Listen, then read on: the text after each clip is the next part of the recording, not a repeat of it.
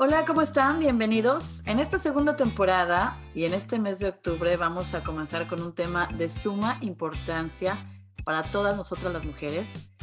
Este es el mes de concientización del cáncer de mama y es muy importante saber que aunque es el tipo de cáncer más común entre nosotras las mujeres, este se puede detectar y prevenir si lo hacemos a tiempo. Este es el tema de hoy en ¿Qué onda, Clau?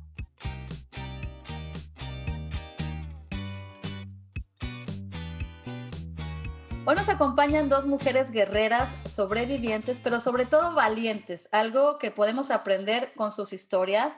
Ellas nos van a abrir los ojos en muchos aspectos, pero sobre todo nos muestran que el detectar a tiempo puede salvar nuestra vida. Bienvenidas a las dos. Tenemos con nosotros Aura Sarmiento y Norma Shimal. ¿Cómo están?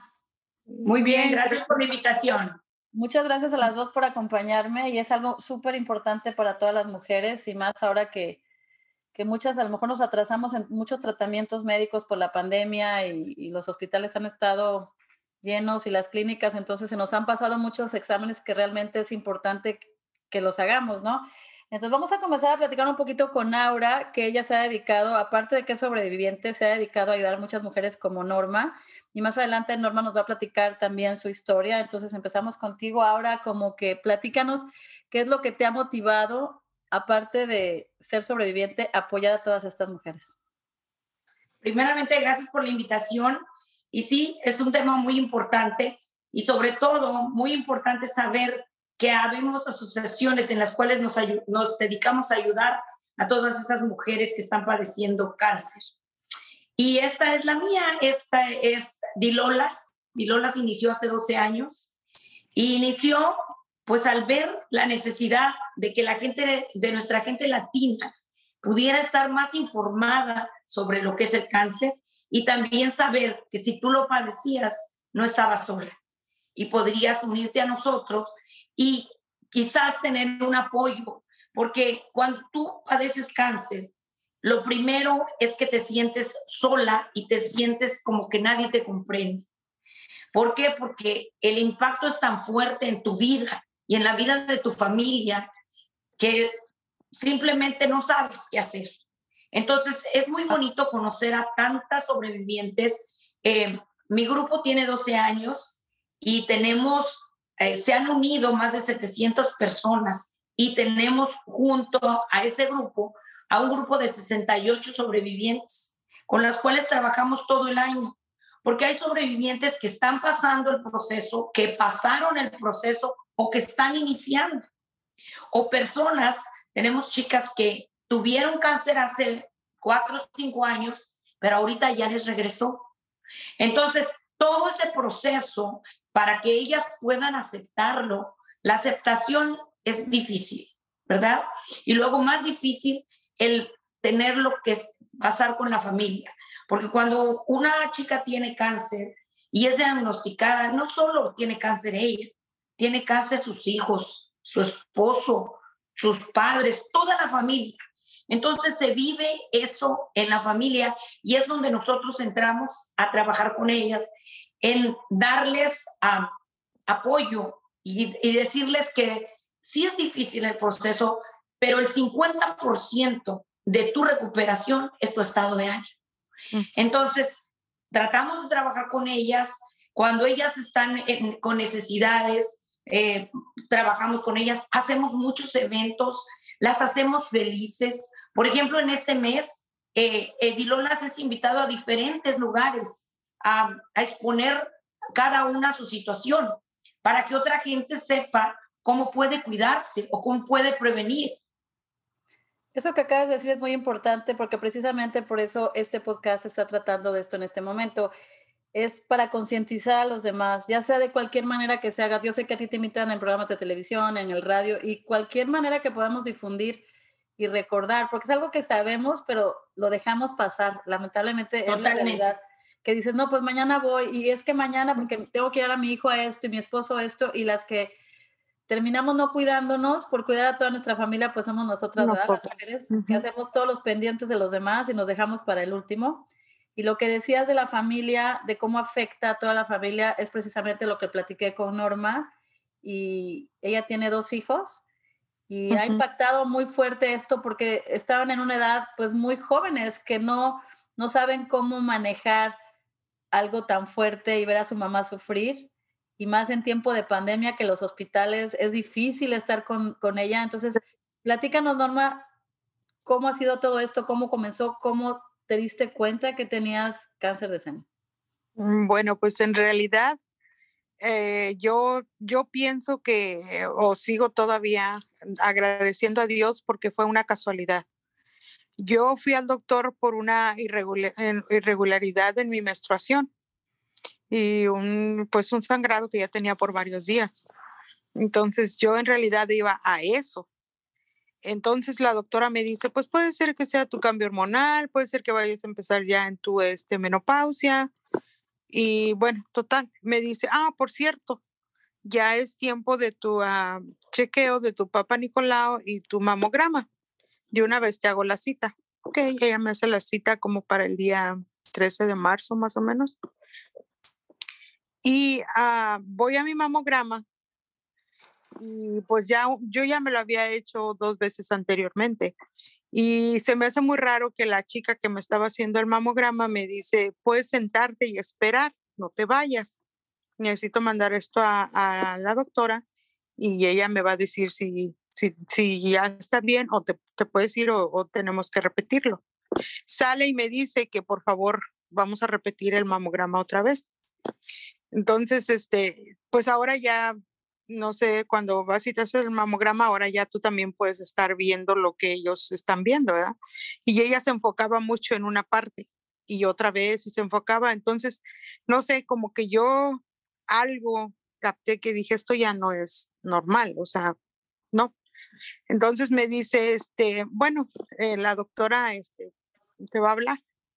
Eh, yo le voy a mandar esto a ella y después ella se comunica contigo, ok. Al siguiente día me habla la doctora y me dice que tenemos que repetir el, mamograma, que porque hay algo que no está normal, que puede ser un absceso de grasa y así, dijo, en lo peor, este, entonces pues, tenemos que hacer una, si algo no es lo que creo, vamos a hacer una biopsia y no sé qué. Yo voy, otra vez me hacen el mamograma y ahí mismo me dicen, que necesitan hacer una biopsia. Entonces, hacen la biopsia y para el día 17 de marzo a mí me llaman, pero así, o sea, yo andaba trabajando, yo limpio casas, eh, yo andaba trabajando y así de, me habla el doctor y me dice, este, lo siento mucho, este, tu, tu mamograma salió positivo, necesitamos que, que regreses y tu biopsia salió positiva que regreses. Entonces yo regreso y ya ellos me empiezan a dar como que ya ahí frente a frente empiezan a hablar conmigo y me dicen, pues ahora sigue esto, esto, te vamos a referir con tal doctora y vas a empezar a, a, ir a tratarte con ella. Fui dos veces nada más con la doctora y ella me hizo el proceso. Me dijo, mira, hay dos cosas. Dijo, tú decides te quitas tus dos senos o nada más quitamos los... Yo tenía, bueno, me hicieron dos cirugías porque tenía unos linfomas en la axila y el tumor en, la parte de abajo del seno. Entonces yo le, yo decidí bien, yo bien macha, yo dije que me quiten de una vez los dos, yo no quiero ya este lidiar. Entonces para eso ah, se me complica, empiezo las quimioterapias, como en mi cuarta quimioterapia este, yo tuve un, al momento que me estaban poniendo la, la quimioterapia, yo me dio un dolor muy fuerte en la espalda. Entonces, este, pues me dice la que me estaba poniendo la quimioterapia que ella tenía mucho tiempo trabajando y que era muy raro. Dije, bueno, pues yo me, me está doliendo. Me dijo, ok, te voy a dar una pastilla para el dolor, no sé qué. A la siguiente vez que vuelvo a ir a la quimioterapia me pasa exactamente lo mismo, pero era un dolor en mi espina dorsal que yo no, no soportaba. Entonces, este, me dice, no te voy a poner algo para dormirte porque te tengo que terminar la quimioterapia. Esto te estoy hablando de, yo empecé mis quimioterapias, gracias a Dios todo fue mi proceso muy rápido. Yo empecé en abril, mayo, junio, julio me las pasé en en cada, cada otra semana las quimioterapias. Y, y entonces me estoy hablando como principios de noviembre. De plano el dolor ya no me dejó, me internaron y, y, suspendimos como que la cirugía porque mi cirugía iba a ser a mediados de diciembre. Yo estuve hospitalizada por un absceso que se me hizo en la espina dorsal. Salgo de eso en diciembre y me dice la doctora, por lo de la pandemia, que no estaban este, dejando pues hacer casi nada, no se suspendieron muchas cirugías y todo. Y ella me dice que por esa razón y porque yo había estado hospitalizada casi un mes, más de un mes, que mis defensas estaban muy bajas, que mi, o sea, que, que no iba a resistir una operación tan grande porque tenían que dejarte abierto para después hacerte la reconstrucción. Y me dijo, lo que vamos a hacer es que te voy a quitar los linfomas y, y el, y el tumor, nada más del lado afectado. Y en enero, en enero me hace mi cirugía y este, y la verdad, uh, yo no sé, mi experiencia propia puedo decir que mi dolor fue más ver a mis hijos sufrir que lo que, que el dolor físico que yo estaba sintiendo.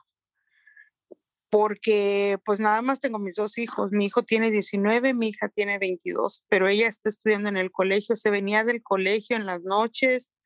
Ella vivía allá, se vino para, cuando estuve en el hospital, pues se quedaba allá y todos los días me hablaba y cuando iba a las quimioterapias se venía desde Denton a llevarme a la quimioterapia, se quedaba conmigo, se regresaba al colegio.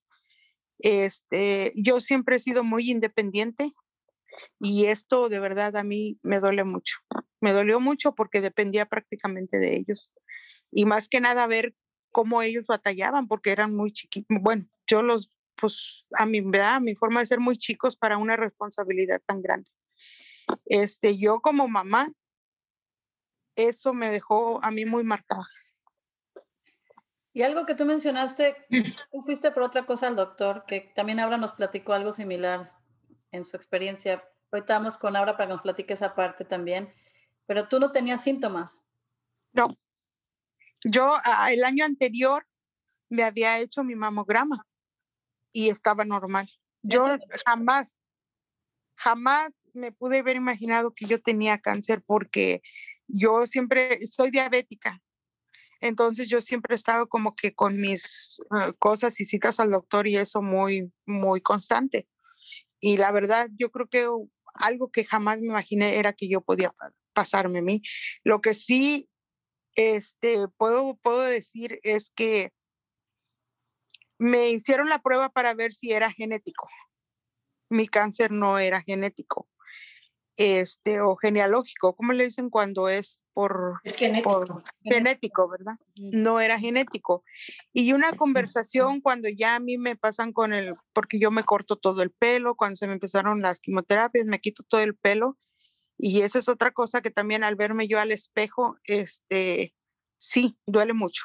Duele mucho y no es como dicen es por vanidad, no era vanidad, era como que es una parte de ti que se está, no sé, como que te estás en pedazos, te estás cayendo, no sé.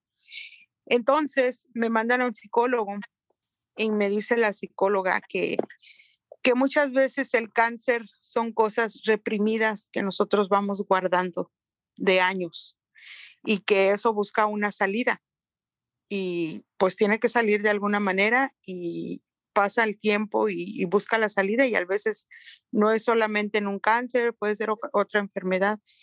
Y yo, yo sí quiero comentarles algo. Hace, mi hijo tenía siete meses cuando yo me separé del papá de ellos y ya estaba yo aquí en este país sola, sin familia, este, batallando con una depresión, con mis dos hijos chiquitos, mi niña de tres, mi niño de meses. Em, y la psicóloga me dice, nos vamos a regresar sí, sí, puedes hasta tu niñez, desde donde tú te acuerdas. Y fuimos como que ella me enseñó cómo ir cerrando ciclos. Y donde llegamos a la muerte de mi padre, que yo ya no volví a ver porque yo ya estaba aquí en este país sin la posibilidad de regresar a verlo, me dice, ¿sabes qué? Yo creo que aquí fue donde empezó tu, tu, tu, tu, ¿cómo se dice? Como que te empezaste a desfallecer, a caer, a, a dejarte que te agobiara todo eso. Dijo, y esto puede ser la parte que... Y te, te pones a pensar, ¿cómo es posible que tenga que ver una cosa con la otra? O sea, ¿cómo va a ser una enfermedad con lo que yo tengo en mi cabeza o en mis sentimientos? Pero sí, sí afecta. Sí es algo que es un, como que todo está unido. Y es que sí es importante que cuando estás pasando por una situación así vayas a un psicólogo y no, no, no nada más lo físico, sino también lo mental. Ahora tú me comentabas también eso, ¿no? De que tampoco tenías síntomas tú.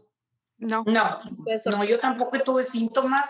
Yo fui a hacerme mi papá, papá Nicolau como, como todos los años y como, como dice Norma, es la verdad cuando te avisan no tienen tacto porque te llaman por teléfono y te dicen, tú, yo estaba cenando con mi esposo, mi mamá y, y mi niña y cuando me, oh, ahora Sarmiento, sí, ok, nada más le llamamos para decirle que tiene cáncer. Wow. Tú te quedas, ¿qué? Pero en ese momento yo no pude decir nada, colgué, me fui al baño, me vi en el espejo y dije, Dios mío, ¿qué voy a hacer? O sea, la sola palabra cáncer a cualquier ser humano te hace verte en cuatro veces. Sí. Pero ahora cuando tú, a ti te lo detectaron, tan, fue por casualidad también. Por casualidad. Yo llevé a una señora, eh, a la mamá de una amiga, a que le dieran los resultados de su papá Nicolau. Cuando salió el doctor me preguntó, ¿usted es la hija? Le dije, no, señor, yo nada más vine a, traer a la señora. Dijo, necesitamos hablar con la familia porque la señora está invadida de cáncer y no hay nada que hacer. Entonces, yo ese mismo día hago mi cita y me voy a, a hacer el papá Nicolau. Y cuando me dan mi resultado, yo también tenía cáncer. Yo no tenía cero síntomas, yo sí, yo sí tengo genéticamente, a mi padre falleció de linfoma de Hawkins. Entonces, genéticamente yo sí podía padecer cáncer, pero nadie en mi familia tiene, más que yo, la única que lo padecí. Y soy la más chica de cinco hermanas. Entonces, imagínate, más impactante porque pues yo, mi mamá ya, muy, ya estaba grande, nunca se lo quise decir, porque imagínate, si para uno duele, imagínate tus padres, o sea, es que es la verdad, eh, cuando tú le dices a tu familia es bien duro. Yo veo ahora a las familias, a los esposos, cómo sufren con ellas. Y te digo que no solo la parte emocional, vamos con la parte económica. ¿Por qué? Porque al momento de que estamos papá y mamá trabajando, pues la balanza está bien. Pero cuando uno de los dos deja de trabajar, o en el caso que dejan los dos porque el papá, la mamá no maneja o no puede manejar y tiene que llevarla a quimioterapia y no puede manejar de regreso. Entonces son dos personas que ya no van a trabajar. ¿Y qué pasa? Empieza a decaer la cuestión económica. Los pagos ya no están a tiempo. La renta ya no está a tiempo, la atención para los niños ya no está a tiempo, dejas de ir a los miren y a los eventos de tus hijos. Entonces, todo se vuelve un caos. Eso que acabas de decir también, qué bueno que lo estamos platicando, porque en ocasiones me platicaba Norma cuando ella, eh, ella estaba sola, ella se lo dicen, estás limpiando casas y te avisan que tienes cáncer. Imagínate, como decía ahorita ahora, pues el esposo trabaja. En tu caso eras tú la que se encargaba de sí. Imagínate. Imagínate. Era yo. Pero lo que acabas de decir ahora, me gustó mucho que mencionaras eso, porque muchas veces cuando conoces a alguien con cáncer, decía Norma también, sí, como que sí se compadecen hasta cierto punto, pero no saben qué hacer.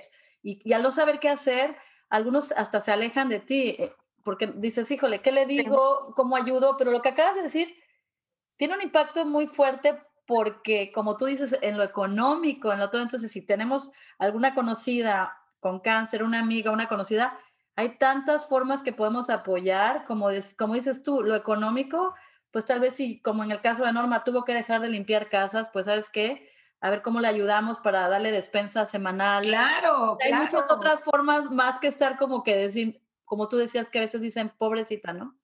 Sí, esa es la peor palabra que le pueden decir a una persona con cáncer.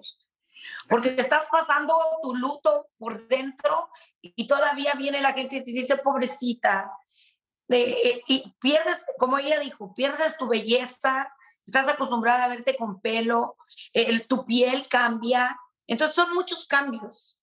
Y, y, que ves a tus, a tus niños, como dice Norma, Norma tiene totalmente eh, que te duele más ver a tus niños porque te están viendo que estás sufriendo. Entonces este proceso es bien difícil y, y es muy difícil entenderlos los que estamos fuera, ¿verdad? La gente que nos ve fuera.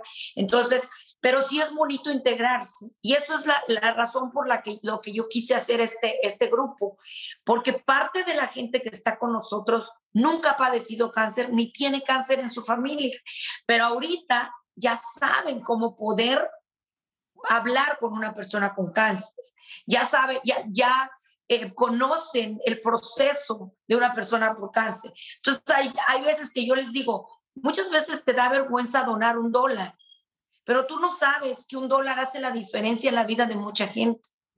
Sí. ¿Me entiendes? Por, por el mismo hecho de que así de un dólar a un dólar tú puedes hacer muchas cosas. Mira, a mí me ha trabajado yo, eh, antes me dedicaba a pedir donaciones, no me trabajó, porque la gente es muy difícil desprenderse de las cuestiones monetarias cuando no ha pasado una cosa como la que nosotros hemos, estamos pasando.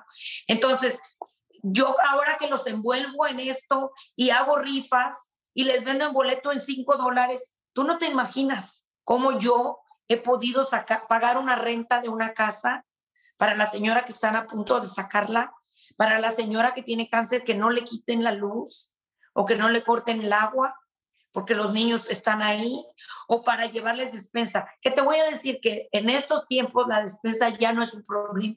Hay tantas asociaciones y tantas iglesias que están dando a manos llenas de despensa. O sea, que si la gente dice que no tiene de qué comer, ya sería, la verdad, en este país no es cierto, porque en, en todos lados están dando muy, muchas despensas y están ayudando.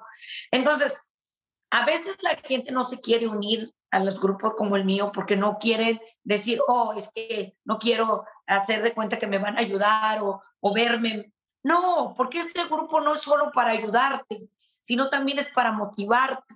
Yo les hago fiestas, yo les hago, yo les digo, si tú eres feliz, vas a ser feliz a tu gente. Y lo que me gustó mucho del grupo que estás diciendo, que personas que no padecen cáncer, también educarlas y saber cómo puedes apoyar a esas personas que tienen cáncer. Y también a, por ejemplo, cuando Norma pasó por ese momento de que estás sola, te hablan y te dicen tienes cáncer, si tú ya de antemano sabes que existen grupos como el tuyo, pues a lo mejor si en ese momento Norma no tenía, o sea, ¿a quién me apoyo? ¿A, con quién, ¿A quién le llamo? Porque a veces ni siquiera le quieres llamar, no sé, a tu mamá o porque los vas a preocupar, a lo mejor quieres con alguien que te entienda perfecto porque otra cosa que me decía Norma es, cuando se alejan las personas, te deprimes, número uno. Pero número dos, por ejemplo, en el caso de su hija, viene, está en la universidad tu hija, tu hijo tiene 18, 19 años. Aunque no son unos niños, sigue siendo una edad que es una responsabilidad grande ponerles... Definitivo. A eso a ellos. Entonces, sí, sí es importante tener este tipo de grupos porque ella me mencionaba, por ejemplo, cuando están dando las quimioterapias, Norma, que tienes un día bueno, y puede ser que un día no tan bueno. ¿Y solo tú lo entiendes o solo, a ver, platícame esa parte? Bueno, eh, cuando yo estaba en las quimioterapias, por ejemplo, hay días o había días que a mí yo salía de la quimioterapia y era náusea y era dolor y era ardor porque a mí me llegaron a arder mis huesos, a quemarme por adentro, este, mucho vómito. Y al otro día a lo mejor amanecías un poquito más tranquila, con menos dolor, este, pues te cambia, ¿no? O sea, si, si tú no sientes dolor, puedes hablar a lo mejor un poquito más. Yo a mí, yo lo que yo hacía era, si yo sentía mucho dolor, prácticamente me la, me la vivía dormida con, con pastillas para no este, hacer sentirlos mal a ellos. Pero lo que tú mencionabas también es que a veces otras personas que son, no están padeciendo lo mismo, aunque te quieran, sean tus hijos o tus padres o tus pueden no te entienden, no, te, entienden, porque, porque ayer te vieron, vamos a decir, ayer pudiste caminar bien y hoy dices que te duele el pie o que te está doliendo el hueso o que te, o sea, ¿cómo? Yo, yo para mí, la verdad, ahorita que, por ejemplo, yo me enteré ah, por una muchacha que se llama, ay, no sé si te dije, Leslie. Sí, ella es de mi grupo. Sí, por eso le digo, ahora que ya, yo, por ejemplo, yo conocí a Leslie, cuando yo conocí a Leslie le dije, ay, ¿por qué yo no, yo no me enteré? Yo la verdad, les voy a ser honestas, yo quise como que encerrarme en mi propio yo. No busqué grupos, no busqué ayuda, no busqué, o sea, como que me lo, dicen, me lo apechugué yo, pero le dije a ella, a, mí me hubiera gustado, y creo que no es tarde, porque todavía estamos... No, no es tarde, y puede ser ayuda para muchas más pero en ese momento, o sea, yo digo, ay, ¿cómo no supe de estos grupos? Porque de verdad yo lloraba, yo lloraba sola, yo, yo decía, ¿cómo le digo a mi hija, este, estoy sintiendo esto? ¿Cómo le digo yo a mi hija si yo lo que no quiero es que ella sufra más? Ya sufren al verme, ¿cómo voy a expresar? Y, y, y por ejemplo, yo en mi caso, yo me callaba. Venían mis hermanos, me veían o mis cuñadas y yo calladita, ¿cómo te sientes más o menos? Aunque me estuviera quemando por dentro. ¿Por qué? Porque si tú dices, es mi dolor, yo lo estoy sufriendo, yo no quiero ver a alguien más este, sufrir, ¿no? O sea, ya, ya bastante estoy pasando yo como para ver. Algo que a mí me dejó bien marcada es que mis hijos enfrente de mí fueron muy valientes, siempre fueron muy valientes. Eh, una vez yo salí de mi cuarto al baño, tenía que pasar por el cuarto de mi hijo y el cuarto de mi hija, donde y luego estaba el baño. Yo voy para el baño y veo a mi hijo y a mi hija sentados en su cama, abrazados, ah. llorando. Eso para mí, o sea, a mí la verdad, como mamá, me dejó un, ah, un dolor, pero al, mismo tiempo, no sé, como, como verlos a ellos unidos por mi dolor, digamos, ¿verdad? Este, pues te parte, te parte el alma. No, claro, si los hijos es lo que más quieres. Eh, sí, eh, la verdad para mí sí fue muy difícil. Ahora que le digo, conocí a Leslie, conocí a Jessica también. Este, les digo yo, ay, ¿cómo no, cómo no supe de esto antes? Porque a mí la verdad sí me hubiera aliviado bastante. Y es que lo que acabas, sí. Perdón, lo que acabas de mencionar también, me imagino que gracias a estos grupos, como con Leslie, ahorita, ahora, es que tienes esas herramientas porque de por sí tú ya estás como que abrumada, estás en, medio de tu dolor, en medio de tus tratamientos, en medio de todo, también quisieras tú consolar, me imagino en este caso tú a tus hijos, y cómo, cómo le haces, este grupo pues te apoyan todas esas cosas, porque me estaba platicando ahora, nos estaba diciendo que, por ejemplo, hacen un grupo de WhatsApp y entonces ahí se conectan y, y, qué cosas dicen, por ejemplo, ahora. Por ejemplo, como lo que acaba de mencionar, hoy me levanté triste porque me duele el pie derecho, porque fui a que me hicieran la quimioterapia o me estoy quemando. Ese, ese, ese texto es muy común en el grupo de nosotros. Siento fuego en mi cuerpo, ¿qué hago? Entonces inmediatamente muchos empiezan, mira, yo cuando este, sentí eso, eh, tomé un té o me, puse mis pies en hielo o come raíz de no sé qué, eh, empiezan ahí todas.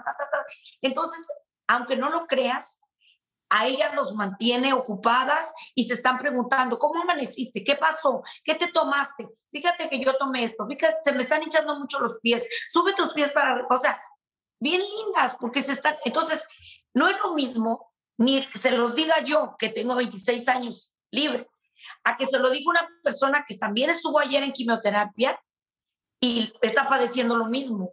Entonces, esa conexión que ellas tienen es maravillosa. ¿Por qué? Porque es un grupo de personas con lo mismo. Cuando una chica sube, saben, eh, volvió el cáncer a mí.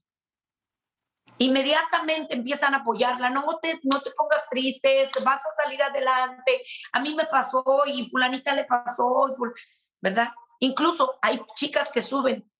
El doctor me acaba de decir que no hay nada que hacer. Ya me dieron hospicio en ese momento empiezan las oraciones, a decir, bueno, vamos a hacer el grupo, vamos a orar, este, Dios está contigo, vas a ver. Entonces, como que la chica le, le motiva y ya no está tan triste. Sé que es un dolor muy grande, pero ya no está tan triste. Y yo siempre estoy, vamos a vivir el día como que si fuera el último, vamos a gozar la vida. te digo, ahorita me invitan spas a, su, a, que nos regalan los días. Nos dan maquillaje, nos dan pestañas, nos dan cejas, nos dan este, delineados, em, eh, peinados, cortes de pelo. Ellas están emocionadas queriendo ir. ¿Por qué? Porque se van a ver lindas. Porque aunque no, por ejemplo, me hablan y me dicen, doña, ahora no me den la de pelo porque no tengo pelo. O sea, ya lo toman como chiste, ya no les da pena, ya lo toman como chiste. Y bueno, nos vamos ahí y ahí las personas las esperan con comida y dentro de su dolor hay alegría. Y entonces eso es lo que yo estoy tratando de hacer con todas. Tratar de darles esa chispita de alegría para no ver toda la, la imagen tan negra, sino encontrar un brillito en, la oscuridad. Qué bonito, Aura. Y una de las cosas que platiqué con las dos es que no tuvieron ningún síntoma, fue casualidad básicamente como les detectaron ese día, pero vamos a, a mencionar algunas señales de advertencia del cáncer de mama. Como mencioné ahorita, muchas no tienen síntomas, pero unos síntomas puede ser como un bulto nuevo en la mama o en la axila debajo del brazo, Puede ser un aumento del grosor o hinchazón de una parte de, la mama. También puede ser un aumento, una irritación o un hundimiento en la piel. Puede ser enrojecimiento o descamación en la zona del pezón o la mama. O puede ser hundimiento del pezón o dolor en esa zona. También podría ser secreción del pezón que no sea leche, incluso de sangre. También cualquier cambio en el tamaño o la forma de la mama o dolor en cualquier parte de la mama repito, muchas veces no hay ninguno de estos síntomas. Pero... lo más importante es, nadie más conoce tu cuerpo más que tú. Cuando tienes que tocarte, tienes que tocarte. Si hay algo raro en tu cuerpo, tienes que ir al doctor. No vas a imaginarte o pensar o dejarlo para mañana. Tal vez sea tarde. Eso yo he tratado y la verdad no le entiendo, por más que le toco no le entiendo, o sea, tú explicas. Es muy fácil, es muy fácil. Cuando te vas a bañar, vas a levantar tus brazos y vas a explorar todo, todo, todo, todo, hasta para ver que no tengas ningún, una bolita, nada raro. Te vas a picar tu pezón y lo vas a sumir. Si no se queda y se regresa a su estado normal, todo está bien. Si, el, si la coloración de tu, de tu este, pecho, es normal si no cambia de color. Es, la verdad, yo pienso que toda, todo está en conocer tu cuerpo. Si tú ves algo raro, mira, yo tengo un, señor que me dijo, ahora usted me, me, me salvó la vida. Y yo le dije, ¿por qué? Porque dice, cada que yo venía con usted me decía, su nariz no me gusta, porque tenía una cosa rojita en su nariz. Y le decía yo, ¿por qué no va a ver lo de su nariz? No está normal. No, ahora es mi lente que me lastima. Le decía yo, pero ya tiene mucho. Dice que fue al doctor. Cuando ya me fue a ver, la próxima vez tenía mitad de la nariz, ya no la tenía. Le encontraron, eso era cáncer, era melanoma. Entonces le tuvieron que quitar media nariz y estaba en el proceso que le quitaran una parte de su pompi para ponérsela en la nariz y, y, restaurársela. Pero el señor ya estaba fuera de peligro. Entonces, ¿qué quiere decir? Que cualquier cosita, que tienes un lunar que va creciendo, ve al médico. O sea, si todo lo haces tempranamente, va a haber una solución. Pero si tú lo dejas pasar y tal vez si me tomo esto y te automedicas, eso no te va a llevar a nada bueno. Porque para eso están los doctores. Eso sí, porque inclusive mucho con las redes sociales empiezan a pedir opinión y no, hay que ir al doctor. No. Y también prevenir, porque de qué manera podemos prevenir hasta cierto punto es llevar una alimentación balanceada, alta en fibra, comer como espinacas, papayas, uvas, también disminuir el consumo de azúcares y grasas, practicar ejercicio al menos 30 minutos diarios, mantener un peso adecuado. Tenemos que evitar el cigarro y el alcohol y realizar, como estábamos hablando ahorita, una autoexploración mamaria mensual. Entonces eso es bien importante, conocernos, como tú estabas diciendo. Y lo que acabo de mencionar también es la alimentación, que esto va para todo, ¿no? O sea, no solo para el cáncer de mama, siempre vamos al doctor y para cualquier tipo de prevención de diabetes, cualquier, tenemos que alimentarnos bien. Pero me mencionaba ahora que precisamente cuando ya se les detecta el cáncer a muchas y sobreviven, y cambia totalmente, es un parteaguas. Totalmente, tu vida da una vuelta de 90 grados. ¿Por qué? Porque valoras más tu vida, porque valoras eh, lo que te estás comiendo. ¿Por qué? Porque sabes el proceso que va a ser en tu organismo. Entonces, yo en lo personal, ¿qué cambió? De que la carne, tengo 26 años sin comer carne. Y cada que yo platico con alguien que tiene cáncer o que pasó por este proceso, igualmente me dice, me estoy comiendo más saludable, estoy tratando de caminar. O sea, que como que valoramos más nuestro organismo y que tratamos de ser mejor. ¿Sí o no, Norma? Sí, definitivamente sí. O sea, tanto mentalmente como tus hábitos, tu, tu tipo de vida en general da un, un cambio radical, radical. Así es, pero hay asociaciones que se especializan en eso. Tenemos una muy hermosa en Dallas que se llama Rosas es Rojo. No sé si Norma sabes de esa asociación. Esa asociación, eh, eh, esta asociación hace miembro, porque fíjate que te hacen, te dan muchos talleres de cómo leer las etiquetas de los alimentos, de cómo alimentarte saludable, qué es lo que, o sea, la verdad es súper interesante. Te voy a mandar el link para que te, es gratis. Todo esto, eh, toda la información y todo es gratis y la verdad es de mucha ayuda. Y esta asociación está aquí en Dallas, porque nosotros estamos aquí en Dallas, pero sé que nos escuchan de otras ciudades o de otros estados, otro país. Y es importante que sepan que cada lugar van a encontrar esa ayuda. Si uno le busca gracias al Internet, o sea, hay que usarlo en las cosas positivas y es, seguramente en Internet tú encuentras un grupo cerca de tu área que te puede apoyar. Y precisamente este podcast quería hacerlo porque yo sé que hay muchos términos médicos y hay muchas cosas. Yo podía haber invitado a un médico y tal vez más adelante lo haga este u otro tema con médicos, pero este especialmente el punto era que supiéramos que existe grupos de apoyo, porque pues al médico vas a ir y él te va a estar diciendo las cosas que te tiene que decir, los términos médicos que pues obviamente nosotros no somos, entonces no vamos a decir nada médico en este momento. Lo que sí estamos diciendo es lo importante que son esos grupos de apoyo para poder que la carga sea más liviana y que puedas tener un mejor también momento de calidad con tu familia. En ese caso, por ejemplo, me imagino, Norma, que al tú estar en estos grupos ya que lo descubriste, como dijiste, te hubiera gustado antes tal vez, y no es demasiado tarde, porque ahora tú puedes, como que esa carga que sentías que le dabas totalmente a tu hija, a tu hijo, es más liviana llevarlo con estas amigas, ¿no? No, de, de hecho yo creo que, que sí, porque, por ejemplo, eh, simplemente como dice, como dice la compañera, meterte a un grupo de WhatsApp y decirles, oye, mi hija me preguntó esto, no sé, no, no sé cómo contestarle, porque yo siento esto, pero no quiero que ella se sienta mal o no sé cómo explicarle. Simple y sencillamente levantarte y, como dice ella, leer los WhatsApp. Ya tú ves en tu, propia experiencia dices, ay, a mí me pasó esto, y ya empiezan a opinar todas, y dices tú, ah, yo puedo intentar, voy a hacer esto, a lo mejor me funciona.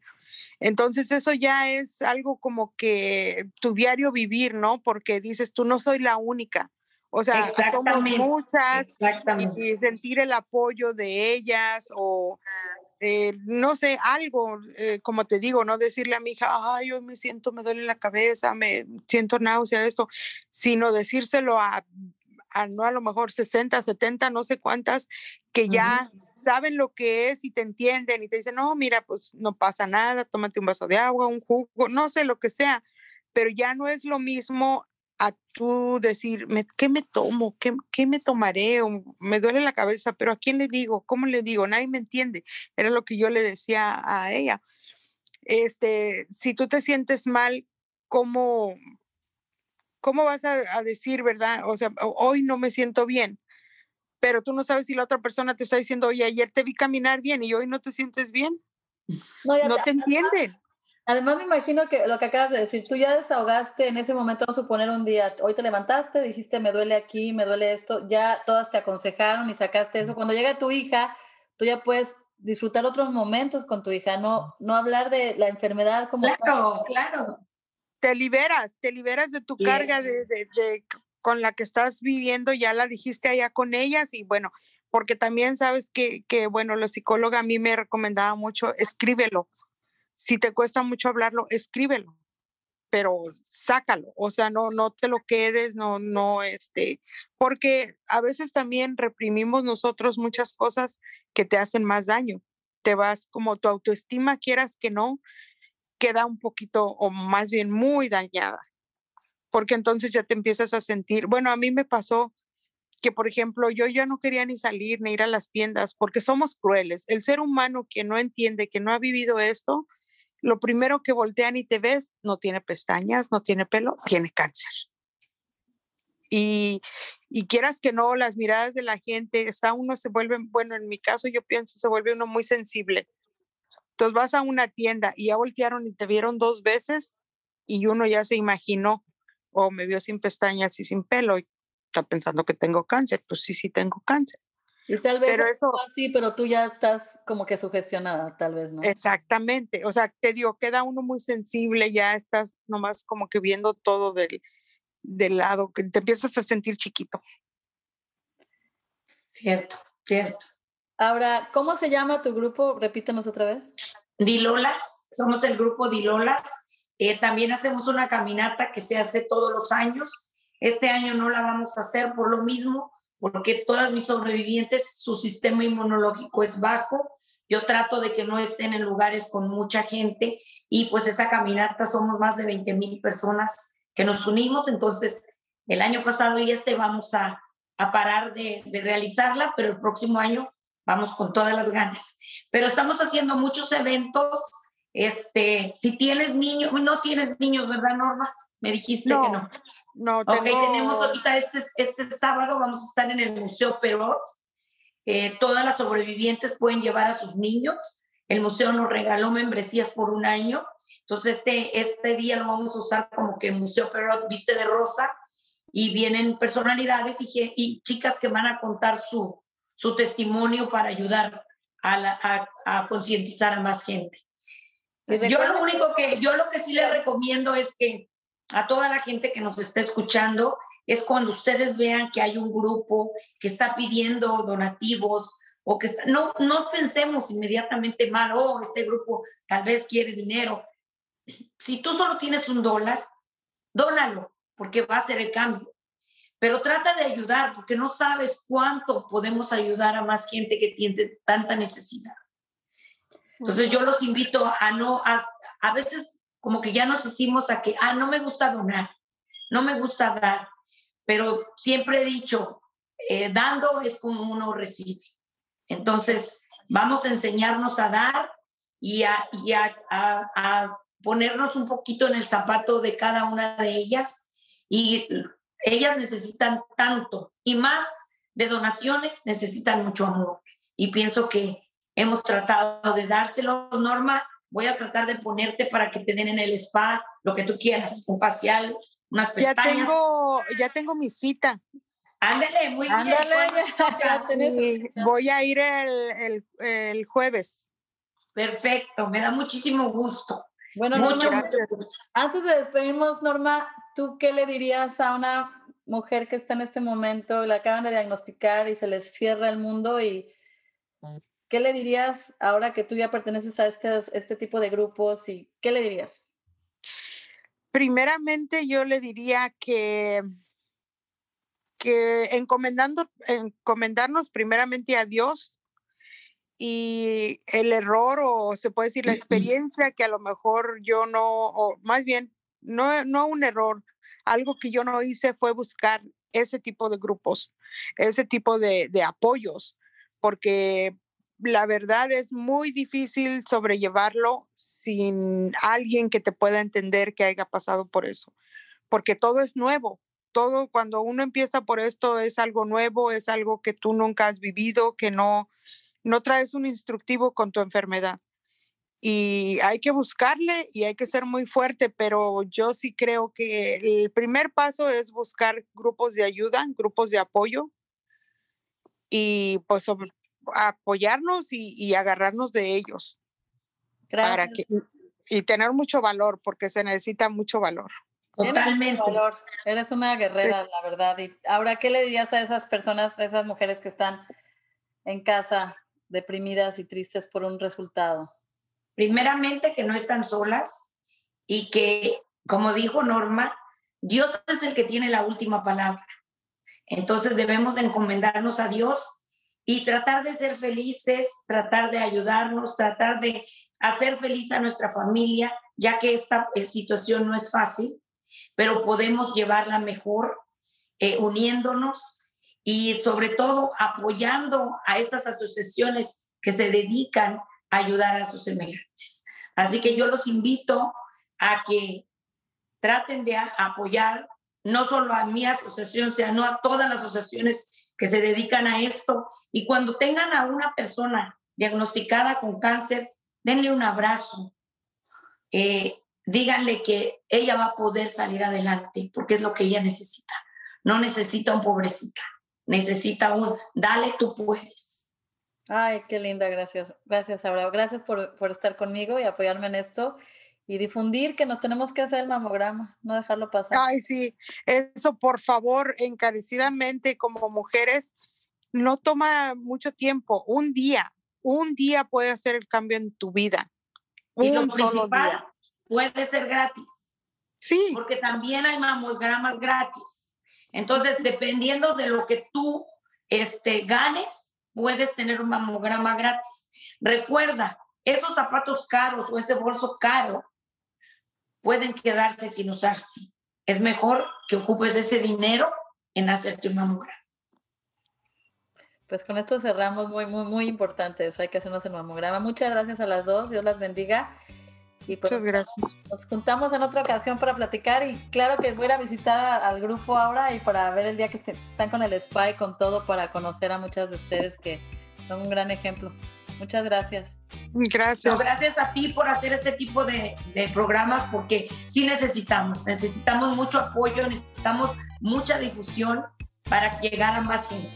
Muchas gracias. Gracias. Hasta la próxima. Hasta la próxima. Bye, buenas noches. Bye.